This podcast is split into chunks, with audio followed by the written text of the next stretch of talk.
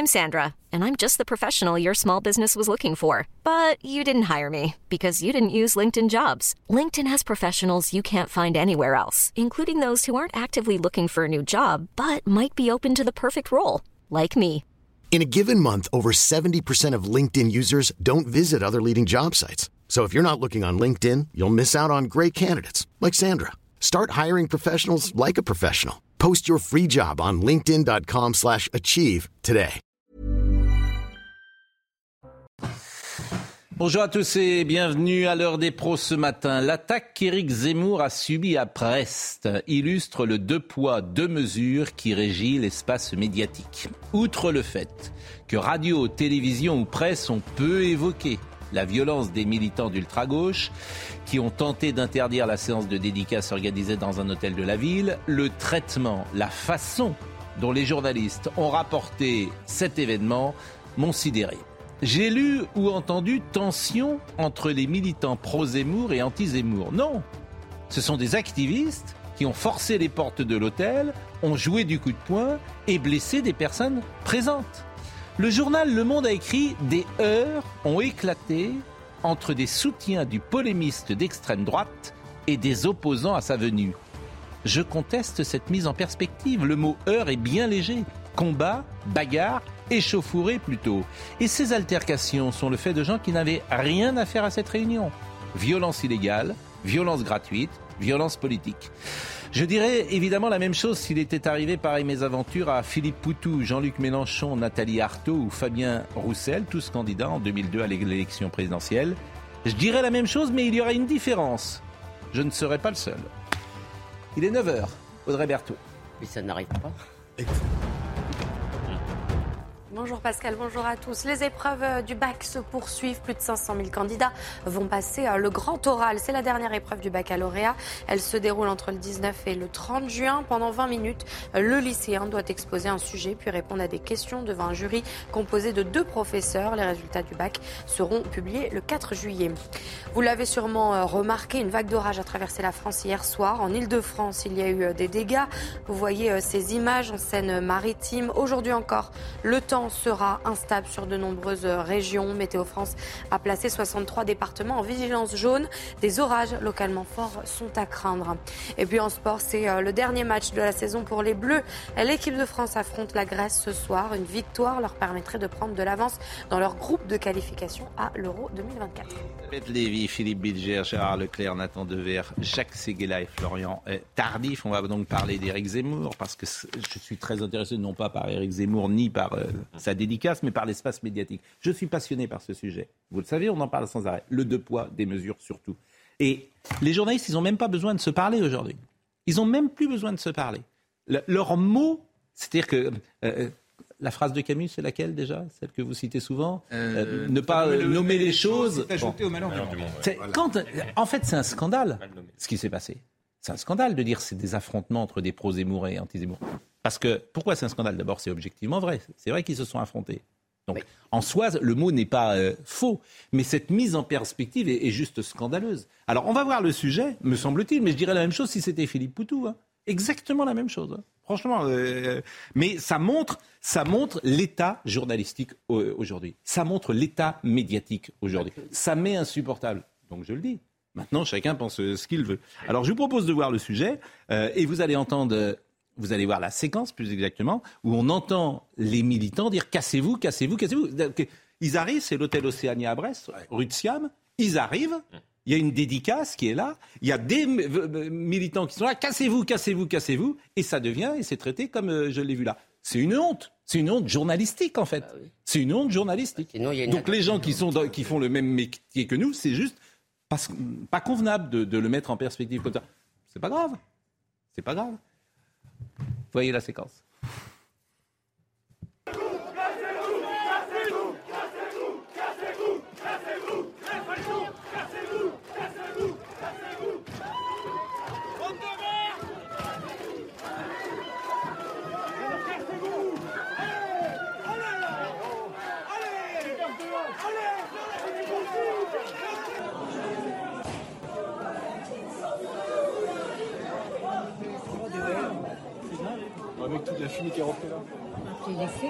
Donc les forces de l'ordre ont dispersé les manifestants et ont mis en place un périmètre autour de l'établissement. 100 à 150 sympathisants ont pu entrer euh, et euh, sortir de l'hôtel sous la protection des forces de l'ordre, euh, a indiqué la sous-préfecture. D'ailleurs, ce n'est pas des sympathisants. C'est des gens qui venaient se faire dédicacer le, le livre d'Éric Zemmour. Vous voyez, c'est tout à fait intéressant. Mais ce qui Deux manifestants qui ont jeté une barrière sur une vitrine de l'hôtel ont été interpellés et placés en garde à vue. Euh, deux personnes ont été légèrement placées, un manifestant et un sympathisant d'Éric Zemmour. Là encore, les mots, c'est pas un sympathisant d'Éric Zemmour, c'est quelqu'un qui vient dédicacer un livre. Non, mais c'est. C'est comme. en fait, c'est sidérant tout ça. C'est pas des militants d'Éric Zemmour. Alors c'est vrai, souvent, je sais pas si vous êtes déjà allé à des dédicaces d'Éric Zemmour. Il y avoir des Ce sont souvent des sympathisants. Ce qui est très impressionnant et qui les énerve, c'est les foules. Il y a des foules énormes à ces dédicaces et ça les énerve. Enfin, je vous donne la parole parce que moi, je, l'espace médiatique, mais, mais, je trouve ça absolument sidérant. vous êtes encore étonné non, Votre capacité d'étonnement. C'est comme les gens qui, parlent de notre émission sans jamais la voir. Euh, Ils sont nombreux d'ailleurs. Mais Pascal, je rejoins absolument votre éditorial et j'ai été frappé de voir que personne n'en a parlé. Alors que c'est une atteinte grave à la liberté d'expression et à la liberté de dédicacer. Et deuxième élément, je, il y a un registre éthique. C'est un, un défaut d'honnêteté intellectuelle. Moi, ce qui me frappe, c'est cette manière dont les médias, d'abord, ne parlent pas de certains sujets, parce qu'évidemment, ils concernent des gens qu'on prétend ne pas aimer et à l'égard desquels on a droit à l'injustice, en quelque sorte. Et d'autre part, c'est la dévastation éthique que ça montre, on n'est pas capable, devant un acte qui est parfaitement univoque, de dire je le dénonce, que ce soit, comme vous l'avez très bien dit, Éric Zemmour, Poutou ou qui que ce soit. Mais parce qu'il y a le choix des victimes, et je me, ça me rappelle un, un phénomène, vous avez, je trouve, ce qui est très important, c'est qu'on nous dit qu'il y a des affrontements, comme s'il n'y avait pas d'agresseurs. C'est un peu comme si on nous disait il y a des affrontements entre la Russie et l'Ukraine. Il n'y a pas d'agression, il n'y a rien. Et ça me rappelle aussi très souvent le coup des heurts intercommunautaires. Ça, quand des juifs se font casser la gueule dans des manifestations, on nous explique qu'il y a eu des heurts intercommunautaires autour de la Palestine ou du Moyen-Orient. C'est le refus de voir que là, il y a des victimes, il y a des gens qui ont été agressés. Alors après, peut-être qu'ils sont, j'ai pas vu la scène, mais ce refus total, là, il faut mettre tout le monde sur le même plan. C'est le monde que vous avez cité, euh, Pascal, sur cette phrase C'est ah, une mise en perspective qui ne me correspond pas à la réalité. On peut, on peut en parler pendant des heures si les journalistes euh, étaient là. Il faudrait parler du destin du monde quand même. Et, dans, le Parisien, dans le Parisien hier, le Parisien qui est c'est très intéressant, dans le, Parisien hier, la une, il n'y a pas un mot là-dessus. Vous imaginez si c'était un candidat, par exemple si c'était Fabien Roussel, qui avait été attaqué par des milices d'extrême droite, euh, euh, la couverture médiatique qu'il y aurait eu. Sauf que ça a moins de chances d'arriver. Hein.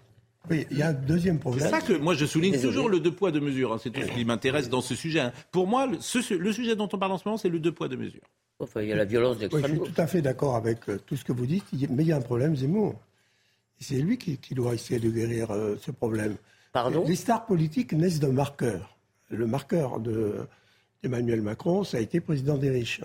Le marqueur de Zemmour, ça a été la violence. Je me souviens, j'en ai parlé là le, lendemain même euh, de, son, démarrage de campagne. Et, maintenant, c'est accroché. Et il faut absolument euh, qu'il arrive à se détacher de ça, comme Marine Le Pen l'a fait, mais posément, avec des années. sinon, il va être poursuivi parce qu'il n'est pas. Cher Jacques, il est responsable de la violence de ses adversaires. Alors là, je ne comprends pas du tout. violence à lui. Souvenez-vous, son premier, son premier meeting, il y a déjà eu dans ce premier meeting, il y a des gens qui sont battus dans le meeting, etc. non, mais il doit signer très violemment. Il doit, il doit être très violent quand il signe. Vraiment, ça doit faire mal. Plutôt, je prends plutôt sa défense. je ne cherche pas à l'attaquer. Je dis que c'est euh. très dommage quand on va démarrer une campagne, on n'a pas tellement de réservoir euh, politique, euh, de ne pas se détacher de son marqueur initial. Oui, mais Jacques, c'est d'ailleurs ce que Macron, ce que Macron est en train de faire et commence à réussir à faire. et ce que Marine Le Pen a parfaitement réussi. Je répète, pour moi, le sujet, c'est l'espace médiatique. Il n'y a que ça qui m'intéresse. Oui, mais pourquoi lui? Pourquoi lui pas mais, à cause de ça. Alors ça, c'est une bonne question. C'est ça le problème. C'est une bonne question. À partir du moment où vous pointez des sujets que la société française peut-être ne veut pas entendre. Je parle à l'immigration, je pense à l'immigration, je pense à la sécurité, je pense à la décivilisation, etc. Peut-être qu'à ce moment-là, celui qui porte Bien sûr. cela euh, pourrait être mis en, en- en Mais je- difficulté. Je suis sûr de ça, ça s'appelle La société veut les entendre. Bah, peut-être. Les médias qui Je veulent dis pas bien peut-être. Nathan Deher. Moi, je pense qu'il faut vraiment analyser ça, en effet, sans aucun deux poids, deux mesures, c'est-à-dire avoir euh, aucune forme de, de complaisance ou de Mais qu'est-ce que vous en pensez d'abord? Est-ce que vous êtes d'accord avec euh, avec le coup, euh, ce que j'ai Est-ce que vous êtes d'accord? Est-ce que vous trouvez que quand le monde dit des heures ont éclaté entre des soutiens du polémiste d'extrême droite et des opposants à sa venue, est-ce que vous trouvez que c'est une juste mise en perspective? Oui ou non? Bah, au regard des images et des informations que j'ai, moi j'ai l'impression que c'est pas des, aff- des- des affrontements ou des heurts, mais que c'est une agression, en effet, euh, Voilà. euh, d'un certain nombre de Alors, une fois qu'on répond à cette question, pourquoi le monde n'écrit pas que c'est une agression? Oh, bah, ça, je, je ne sais pas, je ne suis pas dans la, dans la tête de la personne qui a écrit, mais en tout cas, ce que je voulais dire. Non, mais c'est des questions très simples que je pose. Pourquoi? Vous ne savez pas? À votre avis, pourquoi? Vous ne savez pas Mais parce que, parce que, parce que manifestement, Est-ce ils que ne partagent pas les. Immédiatement après, le lendemain, Ah, bah, euh, je, Mais je ne sais pas. Mais- Mais, euh, mais en tout cas, la seule chose que je voulais dire, c'est qu'à mon avis, le monde, hein, je- Éric Zemmour, ah il bah, faut y a le. beaucoup à voir contre le monde. hein. Éric Zemmour est en politique, il faut les attaquer sur le mais ça, terrain en fait, des c'est- idées. Ce que je veux dire, c'est que c'est de la, C'est de la propagande. Ce que je veux dire, c'est de la politique. Oui, non, mais bien sûr. Ce que je demande aux journalistes, c'est d'être honnête. Mais je suis d'accord avec vous. L'honnêteté, la subjectivité, ça veut rien dire. On a choisi ce sujet-là, on n'en choisit pas un autre. C'est un choix subjectif. Mais l'honnêteté intellectuelle, ça, c'est. La déontologie, je dirais même. C'est plus que. Et, et je suis d'accord avec vous. Et Éric Zemmour, il faut l'attaquer sur le terrain des idées, Mais bien sur le terrain de la rationalité, sur le terrain de la politique et pas sur le terrain de la violence. Moi, la, la seule chose qui me gêne un tout petit peu parfois, Oui. c'est quand on peut avoir l'impression, si vous voulez, que ça peut être binaire, c'est-à-dire que euh, il n'y aurait pas de violence de l'autre côté. Vous avez rappelé que quand dans ce fameux meeting, le premier meeting, je crois, d'Éric Zemmour, il y a eu des violences commises contre des gens de SOS Racisme par des militants d'Éric. Donc, si vous voulez, ça va aussi dans les deux sens. Moi, je suis contre la violence d'où qu'elle vienne. Notre ami Gérard ne s'est pas encore exprimé. Il a horreur qu'on parle des, des confrères. Évidemment. Évidemment, mais évidemment parce que ça- bah, parce que c'est parce que parce que bah, parce que parce que euh, C'est bien de parler pour moi. C'est mais non, mais c'est, mais toujours. c'est vrai. Donc, Mais, vous, euh, vous ne direz rien, puisque si je vous pose la question, est-ce que c'est bien de dire cette phrase Vous allez me répondre. la- Le monde fait ce Je, je l'ai lu, mais j'ai pas l'article entier dans la tête. Si vraiment, si ce que vous dites, Bah, je si- vous lis ça, c'est tout. Il y a, non, non, parce que Des vous- vous- heures, le, le- le chapeau des heures ont éclaté entre des soutiens du polémiste d'extrême droite et d'autres ça, opposants à sa venue. Est-ce que vous trouvez Non, que non, ça mais- correspond à la réalité? Il y a eu un moment où il y a eu ça, effectivement. Donc c'est un moment. Mais enfin, on a vu les images. Il y a eu un moment, c'était un moment. De... Simplement, ce qu'il faut savoir, c'est si l'information première, ce sont des militants, donc que l'on euh, sans doute d'ultra gauche, même d'extrême gauche, qui viennent s'en prendre. Alors, d'accord, mais il peut y avoir ensuite dans le déroulement des événements, des événements, c'est bah, c'est deux choses différentes. sur la guerre en Bon, Ukraine, alors pour revenir, des- pour revenir, pour revenir à la question primi- première, c'est de toute façon effectivement totalement inacceptable. De toute façon, la violence, quelle qu'elle soit, d'où pas vienne. ça, le problème, et deuxièmement, de et deuxièmement que l'on Ah. empêche quelqu'un de parler. Mais c'est pas ça non Bon. plus le mon sujet. Non, mais je enfin, parlez de mon sujet, bah, de mon, sujet. mon sujet, c'est l'espace médiatique. Là où je suis pas tout à fait d'accord avec Philippe Bilger, c'est quand on dit que personne n'en a parlé. C'est pas vrai. Il y a des Très sujets, peu. regardez, il y a sur France 3, il y a euh, Le Monde, vous, en, vous l'avez cité vous-même, il y a, il y a cher beaucoup de journaux, il y a beaucoup de médias qui en ont parlé. Donc on peut pas dire que ça a été passé. On en aurait davantage parlé de l'autre côté. Deuxièmement, si on dit que c'est uniquement effectivement des heurts entre militants zémouriens et les autres, c'est une mauvaise façon de présenter les choses. Donc je peux pas être plus clair. Mais- troisième chose, je reviens à ce qu'a dit euh, euh, Nathan Dever également. Faut pas non plus oublier que de l'autre côté, vous avez aussi encore ce week-end à, à Rouen, à l'Armada, où vous avez des militants d'extrême droite qui. Mais ça n'a sont rien à voir avec Éric Zemmour. Mais non, ça n'a rien à voir. Mais enfin, je veux dire, il y a des violences. Il y a des mais ça n'a rien à voir. Enfin, Il y a ça des n'a- violences de côté et elles sont condamnables des deux côtés. Enfin, c'est, c'est- c'est- ce que vous dites est Ah sidérant quand même. Quel est le rapport entre la dédicace d'Éric Zemmour et l'armada de Rouen Eh ben, Sérieusement. bah, c'est que c'est des violences dans la rue qui sont inadmissibles et Mais- qui sont faites au nom de politique. mais enfin, Voilà, c'est tout. Mais, mais Éric Zemmour dédicace son livre. Oui, bah, c'est pas bien, je l'ai dit, je vais pas recommencer. mais quel est le ra- mais Je peux le redire dix mais fois. vous convenez que quand vous parlez de l'armada de Rouen, c'est une manière d'atténuer ce qui s'est passé à Brest. Non, c'est une pas mise en... c'est de Mais ne quel pas est... il n'y a oublier, aucun c'est rapport. de ne pas oublier. Bah, parce qu'on n'en parle Mais pas. mais il n'y en a pas. On n'en parle pas. Mais pourquoi vous en parlez à, à ce moment-là? Il n'y Bah, en parce a que pas. je dis qu'il y a des violences. Il n'y a pas de rapport. Je dis qu'il y a faire son ventriloque. Jacques. Il y, en- il y en a un. On oublie. La violence, on c'est oub- insupportable. On oublie dans cette grande messe médiatique euh, la guerre de l'audience. après quoi courent les chaînes, et surtout les chaînes d'info Avoir de l'audience. Non. Donc, s'ils pensent non, que le sujet ne va pas non, avoir d'audience, Jacques, non. on ne va pas descendre. Jacques Seguela, non, je ne cours pas. Non, Si- je si conteste. pense que- Non, mais C'est pas parce que pas vous ici. vendez vous votre camelote depuis toujours que moi je vends. Je ne vends, je suis pas d'accord avec vous. Et je vous le dis, vous je êtes- ne cours pas vers l'audience. Mais vous êtes- Je suis pas d'accord avec des rares. Jacques, Non, non, à- à je conteste ce que vous dites. Ça, vous, ce vous êtes pas vrai Mais Jacques, les c'est juste l'inverse sur Zemmour. Ils sont prêts à renoncer à de l'audience. Elle Ça cherche fait de l'info l'audience, négative. Elle Ils cherche sont prêts à y l'info qui renoncer. sera parlée. Elle cherche l'info qui sera véhiculée par. Mais c'est euh, pas vrai.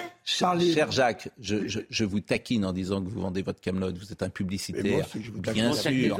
Et un publicitaire, un publicitaire, vous n'êtes pas un journaliste. Non, mais je Donc moi, je ne vends pas, pas- de la- de l'audience. Je suis Ouais. désolé de vous le dire. Je ne cours pas après l'audience. Et cette chaîne Oui. ne court pas avec l'audience. Et Serge ce j'ai jamais vrai, entendu ce dire on va courir vers Ce l'audience. n'est pas vrai de tout Au, le monde. au contraire. Ce n'est pas vrai de toutes les chaînes d'info. Au contraire, ce que j'entends ici dans cette maison, c'est ne vous occupez pas de l'audience. C'est vrai. C'est la Franchement, règle. c'est ce que règle de Vincent j'entends Bolloré. en, perma- en Absolument. permanence. Et c'est effectivement euh, Vincent. Bolloré qui le dit Ben, ne vous mais- occupez pas de l'audience. Donc c'est l'exact contraire. Mais peut-être que d'ailleurs, si cette émission est celle qui est la plus écoutée, c'est parce qu'elle ne fait pas ce que font toutes les autres. Parce que je suis désolé, toutes les autres, elles cherchent l'audience négative. Au fond, on tourne autour du pot. Pourquoi, pourquoi le monde parle de heurts? C'est que implicitement, le monde approuve évidemment. en réalité la- les attaques contre la dédicace d'Éric Je Zemmour. dirais pas qu'il l'approuve. Mais bien sûr, Voilà, mais je- bien sûr, mais en mais tout bien cas, sûr, comprend. le, le monde, le monde les comprend les et les partage. Et deuxième élément, vous parliez des heures lors de la première euh, de la première réunion d'Éric Zemmour. Vous oubliez un élément essentiel, c'est qu'ils viennent, ces gens-là viennent perturber une réunion totalement normale. Alors, dernier mot et après on va parler d'un autre sujet. Euh, non, mais non, non, continuons. Je vois que vous êtes pressés, allons-y. Non, non, mais moi, Non, mais on a moi je suis. Non, alors je vais, Alors. je vais vous faire une, peut-être euh, une remarque, c'est-à-dire, je suis d'accord que le, le grand sujet, c'est les médias, mais malgré tout, je voudrais quand même remarquer que quand on dit oui, il y a de la violence des deux côtés, excusez-moi. Il me semble qu'il y a quand même plus souvent des gens d'extrême gauche qui viennent interrompre des réunions, Bah, des, conférences, des séminaires, des pièces de théâtre, des, euh, des concerts de Depardieu que des gens d'extrême droite. C'est leur façon d'exister. J'ai Enfin, enfin, moi, je veux bien, si à l'université française, Oui, vous voilà. me trouvez la présence de celui d'Action Directe qui a fait une conférence à Bordeaux, si vous me trouvez l'équivalent à droite, vous, m- surtout vous m'appelez. Surtout vous m'appelez. C'est-à-dire que, comment s'appelle euh, Rouillant.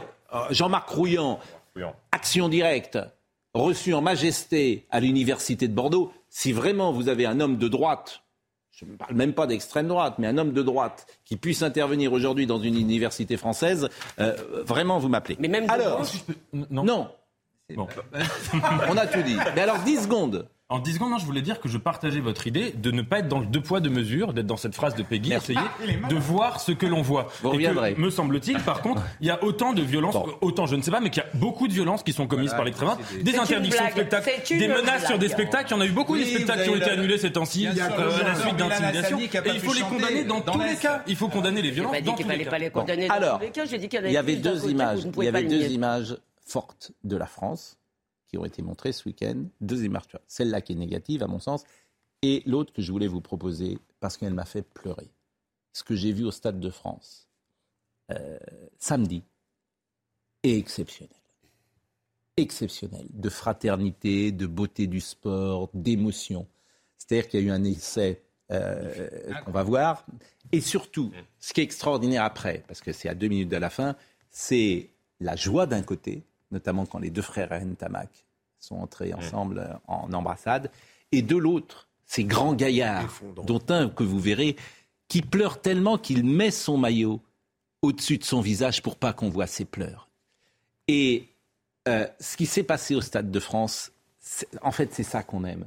C'est cette fraternité, cette réconciliation, etc., d'un match sublime. C'était sur Canal, euh, c'était commenté par, euh, pardon. oui, par Eric Baye. Et je vous propose de, de vivre en direct. Moi, j'ai voulu revoir en direct parce que c'est tellement bien le live, de revoir C'est une minute trente de bonheur. Et si vous ne- n'êtes pas ému, c'est que vraiment euh, rien ne vous touche dans Vous la n'êtes vie. pas français. Rien ne vous touche dans la vie. Cette séquence-là, si vraiment, regardez ça parce que c'est c'est merveilleux. Regardez ça. Écoutez.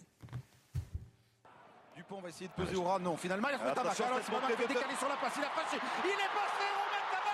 Il va y aller tout seul. Le retour de roule. Et il se rattrape de sa bévue. Un essai monumental. Qui va rester dans les annales.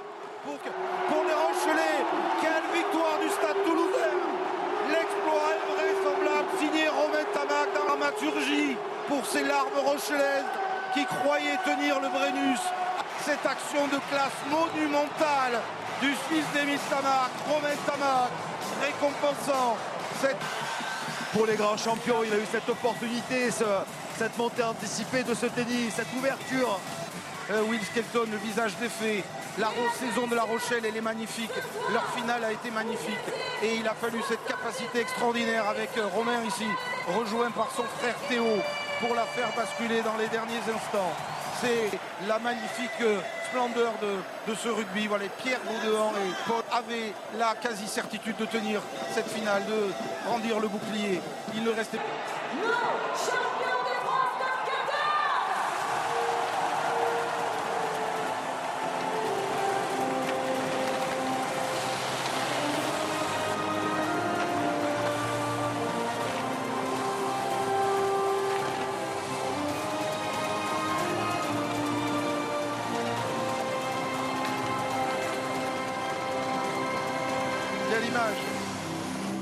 Je remarque qu'il n'y a eu aucun incident, ni dans Paris, ni au Stade de France. Je remarque que, le rugby euh, n'est pas gangréné par euh, des supporters violents, des ultras, etc. Je remarque euh, que c'était... Vous voulez dire quelque chose? Oui, non, mais Non, non. Non, non, Mais- je vous laisse finir. Non, non, mais j'ai trouvé ça magnifique. Non, mais moi, j'ai- pleuré comme vous. Moi, j'ai eu la chance d'être président, pas très remarquable, pendant deux ans de l'USAP, mais de baigner cette atmosphère du rugby, le rugby d'avant et surtout le rugby d'après. J'ai jamais vu une image aussi belle, au point que je suis allé chercher mes enfants et ma femme, et j'ai repassé comme vous euh, cette minute trente de bonheur absolu. Absolu. Ça fait partie Mais des grandes émotions du parce sport. que ce sport n'est qu'un sport de beauté, ce sport est un sport de vraie valeur, ce sport est un sport du cœur. Les autres sont, sont des sports du fric. Et attention, que le rugby ne aussi. sombre pas dans le, dans le, dans le fric alors qu'il est- qu'il baigne dans le cœur. C'est ça- c'est mais- cela qui nous a offert. Pascal, euh, Jacques a dit ce qu'il fallait dire. Vous l'aviez dit avant d'ailleurs. Euh, mais euh, je, je, Avant suis, je suis frappé de voir d'abord la force d'âme d'un Tamac qui avait manqué son match et qui est génial à la fin. Deuxième élément, euh, je suis frappé de voir à quel point il y a euh, dans les déclarations même des Toulousains après la victoire une classe inouïe en disant La Rochelle aurait pu gagner. Bon, je suis d'accord avec vous. Alors, il y a deux autres images qui ont fait parler. D'abord, le président de la République qui était sur. euh, quand il est euh, allé. Avant la bière, quand il est allé sur le terrain. bah, euh, Il a été sifflé. Quelque- il a été peu sifflé, globalement, quand même. euh. Ah bah c'est marrant, Écoutez. sur France Inter, j'ai entendu Oui. qu'il avait été Bon. énormément Ah. sifflé. Non, parce que ça, c'est Bon. ce qu'on a pu voir, c'est ce qui a été retransmis Oui. en direct. Oui. Lorsqu'on a les images de l'ambiance dans le stade, elle est tout à fait différente entre ce que les téléspectateurs ont pu voir et ce que les spectateurs Ouais. au sein du stade ont vécu. Bon, il a, a été assez copieusement, il, il a été assez copieusement sifflé et on ne l'entend pas effectivement sur cette Bon. séquence qui a été retransmise. Et puis, et puis, alors, il y a une autre séquence qui a fait beaucoup parler.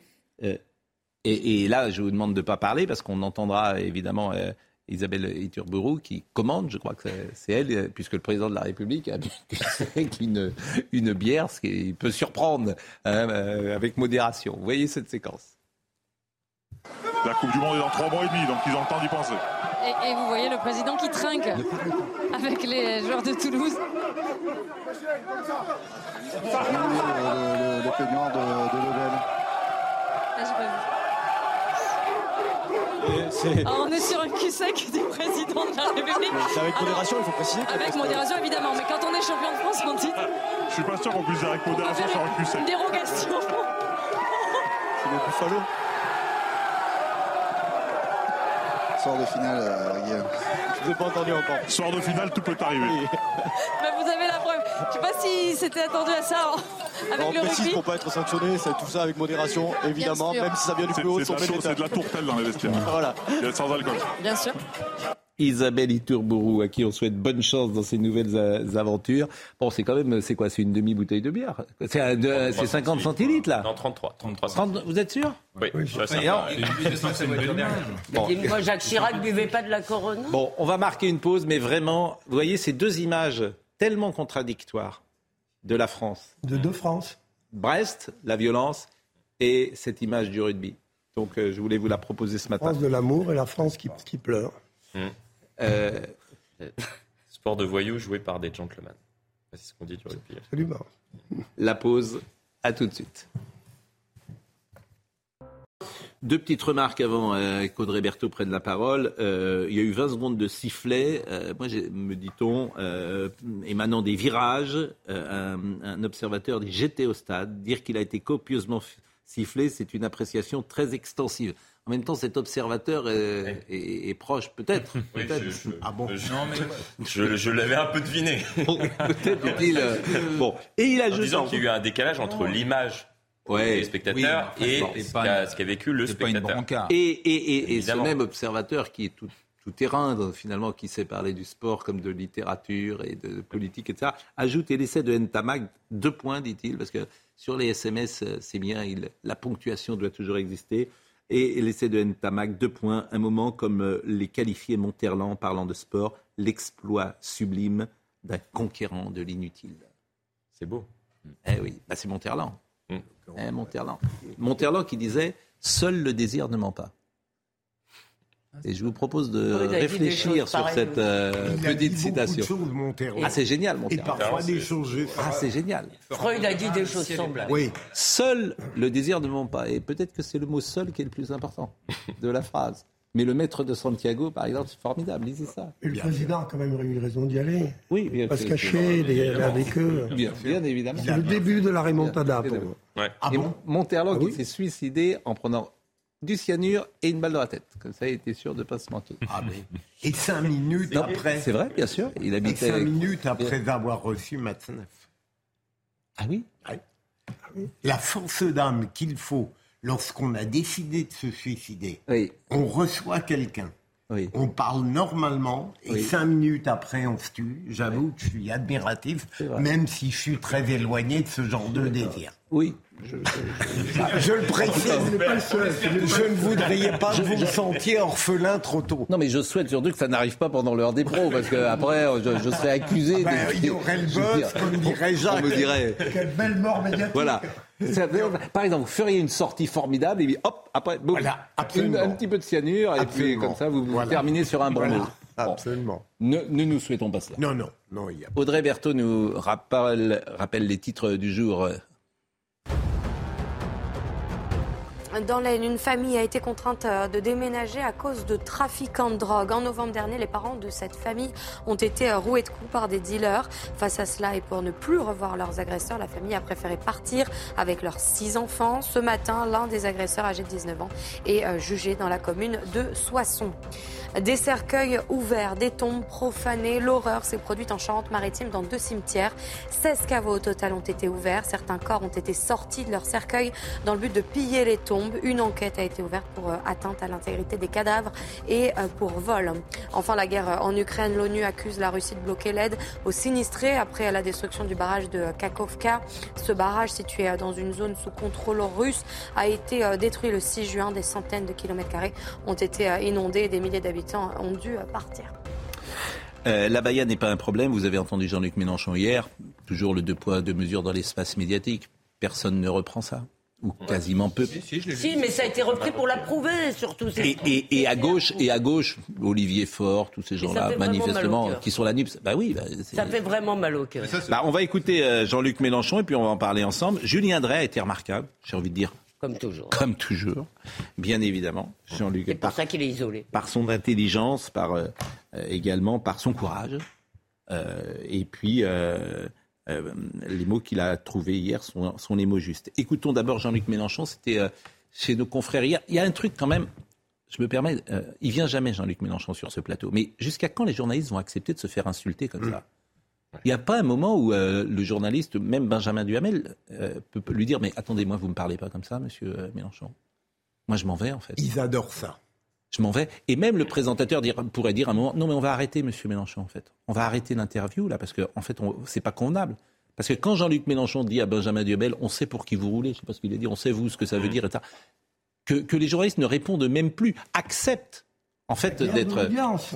Acceptent. Mais comment est-ce possible, en C'est fait pas pour l'audience, ils sont Comment dominés. comment ils ont intégré la domination. Mais comment est-ce possible euh, Je veux dire, alors tu poses des questions, bien sûr. Il ne s'agit pas de mener un combat personnel, mais si, euh, si la personne te traite mal, euh, t'as pas mal te faire traiter. C'est peut-être pour ça qu'il vient pas d'ailleurs. Ah bah il a- euh, ça, je, ça, je doute bien. Monsieur Mélenchon, si vous souhaitez venir, vous êtes le bienvenu.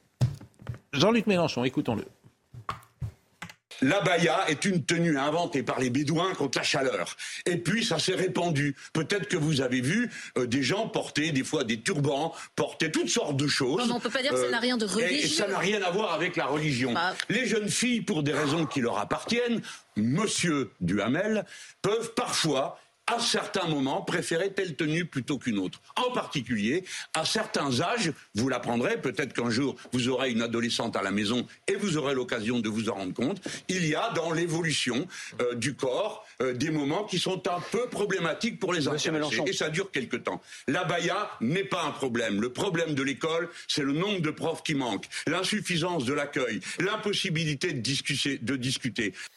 Donc la baya est une tenue inventée par les Bédouins contre la chaleur et puis ça s'est répandu. Les jeunes filles, pour des raisons qui leur appartiennent, peuvent parfois préférer euh, telle tenue plutôt qu'une autre. À certains âges, il y a euh, dans l'évolution du corps des moments qui sont un peu problématiques, vous l'avez entendu. La baya n'est pas un problème. Le problème de l'école, c'est le nombre de profs qui manquent, l'insuffisance de l'accueil, l'impossibilité de discuter. Les mœurs se changent. Que pensez-vous de cela? Est-ce que vraiment, moi je me demande si vraiment ça leur attire les voix euh, des musulmans, parce que là, il suffit d'aller sur TikTok, il y a des TikTokeuses, comme on dit, qui ont vendu la baya comme étant un moyen de contrer la loi de 2004. C'est évidemment un vêtement identitaire, c'est un vêtement séparatiste qui dit eux et nous, il y a nous les musulmans et vous les non-musulmans, et évidemment, il y a, la plupart des musulmans ne portent pas d'abaya, ou des musulmanes en l'occurrence. Donc il est quand même, moi je ne comprends pas ce qu'ils font, et je suis révolté par leur lâcheté, par, par cet opportunisme électoral. Je sais- qui je vous ne sais- parlait Comment? De Mélenchon.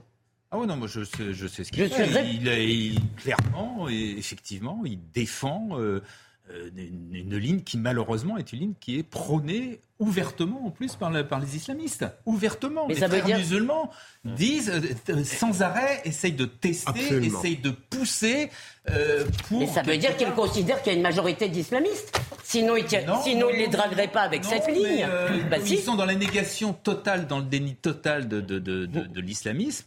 Eh bien, ils en viennent à prendre des positions comme Nathan ça. Mais toujours pareil, c'est l'idée que les, que les musulmans seraient les, les damnés de la terre et qu'ils ont. euh, Ouais, Il y a un peu voilà, de cynisme. hein. Il y a un peu de cynisme. Oui, il y a du cynisme. Oui, bien sûr, oui, je suis d'accord. mais l'un n'empêche pas l'autre. hein.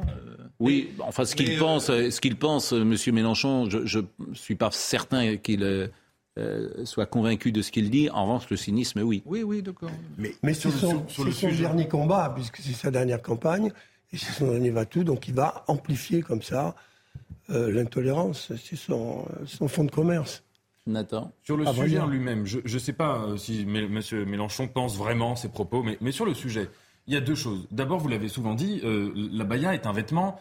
C'est un peu une zone grise. Mais je suis que C'est un d'accord. vêtement Je le culturel. dis sans arrêt, hein. Euh, identitaire, pourquoi pas, mais religieux. Enfin, on peut- enfin, c'est plus En complexe. fait, que- c'est plus complexe. C'est que un signe ce n'est pas, ce n'est pas religieux. euh, Deuxièmement, au sens premier. Moi, je vous dis sincèrement, Oui, mais je suis, suis d'accord avec Est-ce qu'il y a des non-musulmans qui le portent, des non-musulmanes qui le portent Je suis d'accord. Non, mais c'est- c'est c'est- c'est pas, c'est pas ça. C'est un vêtement culturel, culturel, Culturel. avec une connotation euh, religieuse. Mais c'est juridiquement, c'est pas la même chose. Deuxièmement, moi, je suis pas dans une lutte politique. Je vous dis les choses sincèrement. C'est pas une question de. Je, je pense qu'on en- on, a un rapport assez biaisé à la laïcité en France, qui est que parfois on rentre dans ce que Régis Debray appelle une laïcité par ignorance qui occulte le fait religieux, qui s'interdit de le voir et qui a d'ailleurs souvent des effets contre-productifs. Quand vous avez quelqu'un qui veut mettre tel ou tel vêtement, par exemple euh, une abaya, de manière en effet, et qu'on va lui, et qu'on va, si vous voulez, lui dire enlève-le, enlève-le, enlève-le, évidemment que ça a un effet de crispation euh, identitaire et que ça va donner à la personne envie de le mettre encore plus. Je trouve Ah bah qu'en oui. France, le débat sur la laïcité, non, c'est pas ce que je Mais dis. si. Je trouve qu'en France, le débat sur la laïcité Là où il me gêne un peu, c'est qu'il porte tout le temps sur des signes extérieurs de religion. Des vêtements, des pratiques, des choses. On ne- ce qui compte, me semble-t-il, dans la laïcité, dans le théo- la séparation du théologique et du politique, c'est ce qu'il y a dans la tête, c'est les idées. C'est le fait qu'il n'y ait pas de prosélytisme, c'est le fait qu'il y ait de la tolérance. C'est ça qui est majeur. Et nous, on se crispe sur des choses assez superficielles. Et dernière chose, que- concernant l'école, je trouve qu'on en fait énormément sur le- la question de la baya. Moi, je dis pas qu'il faut faire de la censure et qu'il faut pas en parler, mais que l'école est dans une situation qui est quand même assez problématique, voire un peu dramatique, et qu'en effet, plus on parle d'un sujet, moins on parle d'un autre. Mais vous ce qui voyez pas, d'en parler d'ailleurs. hein. Vous voyez pas qu'il y a une séparation dans les classes. Mais c'est là, C'est- euh, c'est je rejoins euh, Jean-Luc. Mélenchon, mais j'ajouterais, ce n'est pas seulement la baya le problème de l'école. Sur ce plan, il a raison. Deuxième élément, je rejoins euh, Nathan, le problème c'est que la baya euh, autorise un regard équivoque. C'est exaspérant en permanence la réflexion qui nous contraint à ne jamais être sûr de ce qu'on dit. Je suis persuadé que des porteuses de la baya parfois n'ont pas l'envie d'accentuer l'emprise islamique sur l'école. Bah, ça, je suis pas du tout d'accord. Bon, écoutons Julien Drey. Ça peut, ex- Franchement, ça- Philippe, là-dessus, ça peut Le exister. problème de la baya, c'est le prosélytisme. Mais évidemment. Oui, c'est mais ça le souci. oui. C'est Alors, ça le problème. c'est là où je voulais dire. Nathan euh, parlait de l'absence de Julien. Drey. La baya peut être du prosélytisme. Bah. Julien Drey, hier soir, comme toujours, remarquable. Quel talent Je pense que c'est inquiétant parce que la vocation d'une force politique, c'est de, de rassurer, de rassembler pour porter un projet et pour exercer le pouvoir. Sinon, c'est pour faire du témoignage euh, et donc, et donc s'enfermer dans la radicalité.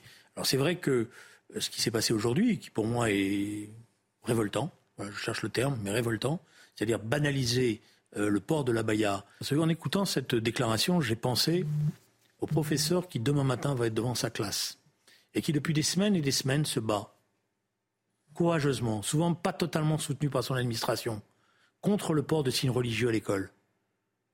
Et je me dis euh, que dans sa classe, demain matin, eh ben, il risque d'y avoir des élèves qui vont dire Mais monsieur Mélenchon, c'est pas n'importe qui. Il a failli être président de la République et Premier ministre. Il a dit que notre vêtement n'était pas religieux et qu'il fallait nous laisser tranquilles. Quelle est la. Vous compte pour le professeur l'abandon que ça représente L'abandon, et j'emploie cette expression délibérément, pour quelqu'un qui a été ministre de la République, ministre de la formation professionnelle. Je pense à tous ces professeurs qui, demain matin, vont se retrouver dans une situation où, finalement, puisque ce n'est pas un vêtement religieux, puisque c'est simplement un vêtement comme ci, comme ça, voilà, alors, ça sert plus à rien. Et ce personnage-là, et vous voyez, je suis très dur ce soir avec lui, se prétend avoir été un grand républicain, un grand républicain, de dire cela, qui est un mensonge. C'est un mensonge. Je pense que, euh, par exemple, Jean-Luc Mélenchon, il n'accepterait pas de dialoguer avec Julien Drey, parce que c'est plus facile d'insulter les journalistes, qui se laissent d'ailleurs insulter, que Julien Drey qui lui répondrait. Pierre Vermeuren propose une définition qui est très intéressante. Pierre Vermeuren, qui est l'essayiste que vous connaissez, l'historien aussi. Ce qui est religieux, c'est de cacher le corps des femmes au regard des autres pour se garder l'accès privilégié qui doit rester le monopole des croyants islamiques. Eh ben voilà, mais vous me l'avez ôté de la bouche. Je voudrais répondre à Nathan. C'est pas une question de laïcité. C'est une question de séparatisme et de culture commune. Je suis désolée, cette abaya, et d'ailleurs, je veux dire, on ne va pas non plus à l'école en quoi bigoudaine ou dans je ne sais trop quelle tenue folklorique. On va à l'école habillé de façon à, à apprendre. C'est, on n'est pas là pour faire de l'exhibition identitaire. Et deuxièmement, c'est quand même les femmes encore c'est quand même pour planquer. Alors, il y en a marre de vos, de vos compréhensions, de vos tolérances. Moi, je trouve que c'est gravissime ce que vous êtes en train de faire. Bah, moi, je vous répondrai deux choses. Non, mais répondez plus exactement à ce que dit euh, Pierre Vermeuren, parce que je trouve ce qui est intéressant, ce qui est religieux, c'est de cacher le corps des femmes au regard des autres pour se garder l'accès privilégié qui doit rester le monopole des croyants islamiques. Et là, je pense que Nathan, avec votre intelligence pourtant acérée, vous ne voyez pas le problème, si vous me permettez. Ah, mais bien sûr que euh, le- la religion euh, islamique et d'ailleurs les religions monothéistes, euh, le catholicisme moins, on demande la pudeur euh, Mais non, aux mais- femmes. Bien mais sûr. faut se battre Et que ça passe par. la- mais la, la question, c'est pour ça que je vous dis que je trouve que c'est assez superficiel comme polémique parce que l'abaya ou un autre vêtement, il y a des vêtements de pudeur qui peuvent être interchangeables hein, les uns par Mm. rapport aux autres. Et deuxièmement, pour répondre à Elisabeth, moi, à vrai dire, je pense qu'on devrait parler du fait qu'à l'école, vous disiez euh, il faut qu'à l'école on arrive habillé de telle ou telle manière. Moi vraiment, je m'en moque. Je veux juste qu'à l'école on puisse avoir un bon niveau, ce qui n'est pas le cas aujourd'hui. Quand on arrive en affichant, quand on arrive en pensant que l'essentiel c'est d'afficher devant tout le monde Hmm. son appartenance, son origine, son identité, de... parce qu'en général la baya, d'abord, vous ne voulez pas entendre qu'elle a été recommandée par des euh, euh, adolescentes précisément pour cela, en disant oh on va ruser avec la loi de 2004. Et Gérard a prononcé le bon mot, il nous teste. Et s'il nous teste avec vous, on a perdu. Je suis désolé, Bon, mais vous la question de la baya est le résultat d'une offensive délibérée de l'islamisme et elle pointe la déficience euh, culturelle de l'autorité à l'école, car il serait simple de dire on ne vient pas euh, habillé comme ça à l'école et c'est Nathalie Cricorian que je cite parfois. Bon, voilà ce qu'on pouvait dire sur ce sujet, euh, qui est très intéressant et, et- et qui effectivement est aujourd'hui euh, illustre la société française et l'éclair du combat qui sera euh, à mener ces prochaines années, sans doute. Euh, Richard Ferrand, est-ce que Richard Ferrand a voulu euh, que, que- que Emmanuel Macron puisse se représenter une troisième fois? Bah, Visiblement, il a donné une interview au Figaro, mais ce matin, euh, il- voilà, Richard Ferrand, un moment d'unité nationale doit être recherché, mais euh, il a écrit ça consternant. Il a écrit ça à 8h20 ce matin. Consternant de voir s'agiter réseaux sociaux et médias paresseux sur une proposition stupide que je ne fais pas dans un entretien Le Figaro, modifier la Constitution pour la présidentielle de 2027, panurgisme, imbécile, Florian Tardif. On- on- on- Il est victime de son jumeau maléfique. C'est-à-dire? Si on lit bien l'interview, la question qui lui est posée, c'est regrettez-vous qu'Emmanuel Macron ne puisse pas se représenter en 2027, Oui. réforme de la Constitution de Oui. 2008 Il répond je regrette effectivement. Donc c'est la réponse de, de Richard Ferrand. Tout ce qui bride la libre expression de la souveraineté euh, populaire, tout cela corsette notre vie publique. Exactement. Changeons tout cela. Donc à la question est-ce que vous regrettez qu'Emmanuel Macron ne puisse pas se représenter? Il dit je regrette, changeons cela. La limitation du mandat présidentiel dans le temps, le non-cumul des mandats, etc. Tout cela corsette notre vie publique dans les règles qui limitent le libre choix des citoyens. Il a d'ailleurs absolument raison sur là-dessus. Hein. C'est-à-dire que le non-cumul des mandats, tout ça, c'est une euh, bêtise sur laquelle il faudrait revenir, bien évidemment. Mais bah oui, euh, oui, évidemment. Tout le monde le dit. Hein, Et tout, monde le dit, bah oui. je ne le dis pas. Bah, vous, Non, mais oui, mais- aperçu que ça a Bah été oui, mais- mal reçu. Bon, alors, de la attendez, attendez, terminons sur Richard Ferrand. ses propos, mais bon. N'allons pas sur le non-cumul des mandats. Euh, est-ce qu'il veut que... D'abord, c'est impossible de changer la Constitution, nous sommes d'accord Ah non, c'est possible. Ouais, mais pas pour la prochaine élection. Ah bah on peut changer la Constitution à tout moment. C'est-à-dire que Emmanuel Macron trois- pourrait... trois cinquièmes du Parlement. Ah oui Même pour la prochaine Donc oui, ou un référendum. C'est-à-dire, aujourd'hui, il n'a pas 3 cinquièmes du Parlement. Donc il peut proposer aux Français, par voie de référendum, effectivement, souhaitez-vous qu'un président de la République puisse se représenter autant de fois qu'il le veut? Euh, mais, enfin, c'est- à l'évidence, c'est pas à l'ordre du jour. Il y a Pas du tout à l'ordre du jour. Bien évidemment, voilà, c'est pas du tout à l'ordre la du jour. discussion est close. Euh, sur le, le- alors eff- effectivement, on peut très bien regretter euh, qu'on puisse pas faire euh, plus de deux mandats de suite. Surtout qu'on est maintenant de- le mandat, c'est le quinquennat, donc deux mandats, de- trois mandats, ça ferait 15 ans. Avant, c'était le, le, le septennat, on faisait, il en faisait 14, donc euh, à un an près. Bon, simplement, c'est pas voilà, c'est pas l'heure du jour, mais on Mais peut quand avoir même, une on peut se dire que euh, 15 ans pour un président, c'est long. Souvenons-nous de Mitterrand, les, dernières- les dernières années. Souvenons-nous 15 de ans, c'est long. Les dernières années. 4 ans, c'est cool. Ah, les enfants, ch- changeons, changeons. Bon, vous avez vu l'émission de, sur de, de De Gaulle hier? Vous n'avez pas Ah regardé oui. ça? Remarquable. Exceptionnel. Remarquable. Exceptionnel. Mais c'est Eric Roussel qui est derrière. très bon La qualité des euh, interventions du général de Gaulle, le choix proposé, c'est exceptionnel. Et les commentaires, c'était vraiment excellent. Vous savez qu'il est répété devant la glace. Comment Parce que, Sur l'appel du 18 juin il, répétait ses discours devant la glace, donc on ne voit pas qu'il y ait le papier à lire, euh, et il changeait chaque mot, et sa femme était à côté, et, et lui servait de coach. Oui, il aurait été capable de parler sans tout cela. hein. Oui, oui, oui, mais il, il tenait à ce que chaque mot dise ce que le mot voulait dire. Et, et on a oublié des choses, par exemple, il parlait en- il ne parlait pas en français quand il était à l'étranger parfois. Il parlait en allemand, il parlait. Il parle en allemand. Moi, je me souvenais pas évidemment Ah oui, oui. qu'il parlait en Ah oui. allemand. Et, Il avait parlé En évidemment en allemand. En anglais. Il parle euh, la mano, la mano. La mano, Mano, la mano. Ça, évidemment, on s'en souvient. Le discours de, de, de Mexico. le- Est-ce que vous avez vu le, le- le micro-trottoir, j'ai dit radio-trottoir, pardon, sur CNews, où on interroge des gens sur l'appel du 18 juin Je vous assure, ça fait peur. Ça fait peur. Parce que les gens. Bah sont parce que parce que euh, il y en a beaucoup. Alors il y a quelques jeunes qui répondent bien, mais sinon il y en a un qui nous dit ah oui c'est les retraites. C'est vraiment ça. ça, ça, ça- Bon, euh, pour euh, conclure sur ce sujet, euh, il ne se représentera pas en 2027. Les 3 cinquièmes, il les a pas. hein, parce que s'il les avait, à mon avis, la question se poserait. hein. Ah, je pense qu'Emmanuel Macron, il est capable de beaucoup de choses, même, même de ça. je pense que. Ah bah, euh, il y c'est avait, comme le euh, 49-3, c'est la Constitution. Je veux dire, si tu as les 3 cinquièmes, c'est les gens qui le. Vous êtes marrant. Il y avait un pour, sauver la France, pour sauver la France, qui, qui, qui, ne souhaiterait peut-être pas euh, euh, voir tomber dans d'autres euh, mains, bah, il est capable de se dévouer, euh, bien Il y avait un scénario qui avait circulé sur le fait que s'il démissionnait avant Oui. la moitié Ouais, de mais ça, son mandat, non, ouais, il pouvait ça, pas bon. euh, potentiellement se, se représenter. Je trouve ça assez dingue qu'on se Non, pose mais la ça n'a question. jamais quand été à l'étude. Qu'on discute de ça, d'un président, enfin de, des rumeurs qui disent que peut-être qu'il y aura des velléités de faire un troisième mandat. Je trouve Oui. ça quand même dingue. Si ça se passait à l'étranger, dans un pays euh, où on nous disait que euh, il y avait des rumeurs comme quoi on allait peut-être essayer de, de changer de la constitution pour ajouter un mandat, on dirait quand même c'est c'est très bizarre ce qui est en train de se passer dans ce pays. Ça Je trouve ça bizarre. Voilà. Quand, oui, enfin, je, Bah, je pas possible hein. Bon, 2008, on va hein. marquer une pause. Le chat Vous êtes au courant de l'affaire du chat? Moi, Ah je oui, bah oui. La SNCF, la SNCF est devant la justice aujourd'hui. Six mois après la mort d'un chat écrasé par un TGV, la SNCF est convoquée aujourd'hui devant le tribunal de police afin d'éclairer les circonstances de l'incident.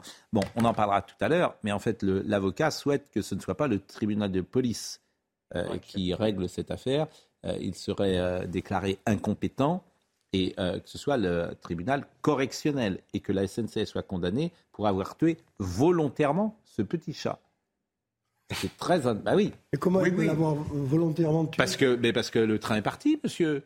Le train est parti. mais Ils ont laissé mourir ce petit chat Mais sur les voies. Mais je suis. me- me- Franchement, moi je peux vous dire que si c'est mon chat, je, le train ne Moi, part moi pas. aussi, je dors les chiens, je dors les chats.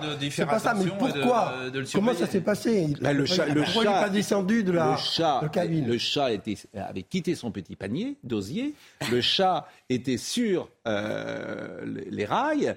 Et, euh, euh, Et le conducteur ne l'a pas vu? C'est pas ça, c'est que le, le conducteur savait qu'il y avait un chat, mais il est quand même parti.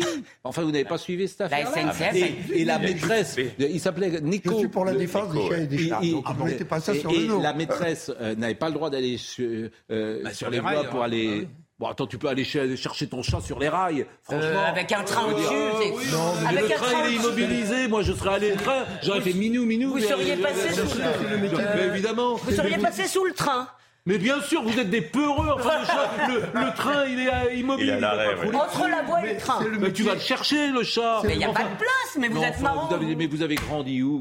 On allait quand, à la campagne, on allait euh, dans les champs, quand on faisait les foins, on allait dans les tracteurs récupérer des choses. Mais oui, Pascal, Oh, faisait- franchement, mais, Pascal mais vous les êtes foins. fait comment? Mais, mais, mais quel monde? Ouais, La France entière a donc appris que vous faisiez quel les foins monde? dans votre Mais oui, évidemment Évidemment, vous êtes des- mais vous êtes en porcelaine aujourd'hui. Évidemment que vous allez chercher un petit chat sous le truc et qu'il est immobile le train. Qu'est-ce que vous voulez qu'il Mais vous pouvez pas passer. et qu'il il va, il va pas bouger le train. Non, mais c'est le métier du contrôleur. Simplement, tout le monde a contrôleur peur. Évidemment, tout le monde Ah est terrorisé par le principe de précaution. Bon, Il a bah, voulu faire partir le. alors et, et le train est parti. Bah, je peux vous dire que moi, je me serais mis dehors. Franchement, euh, des trains qui partent en retard, il y en a plein pour des tas de raisons.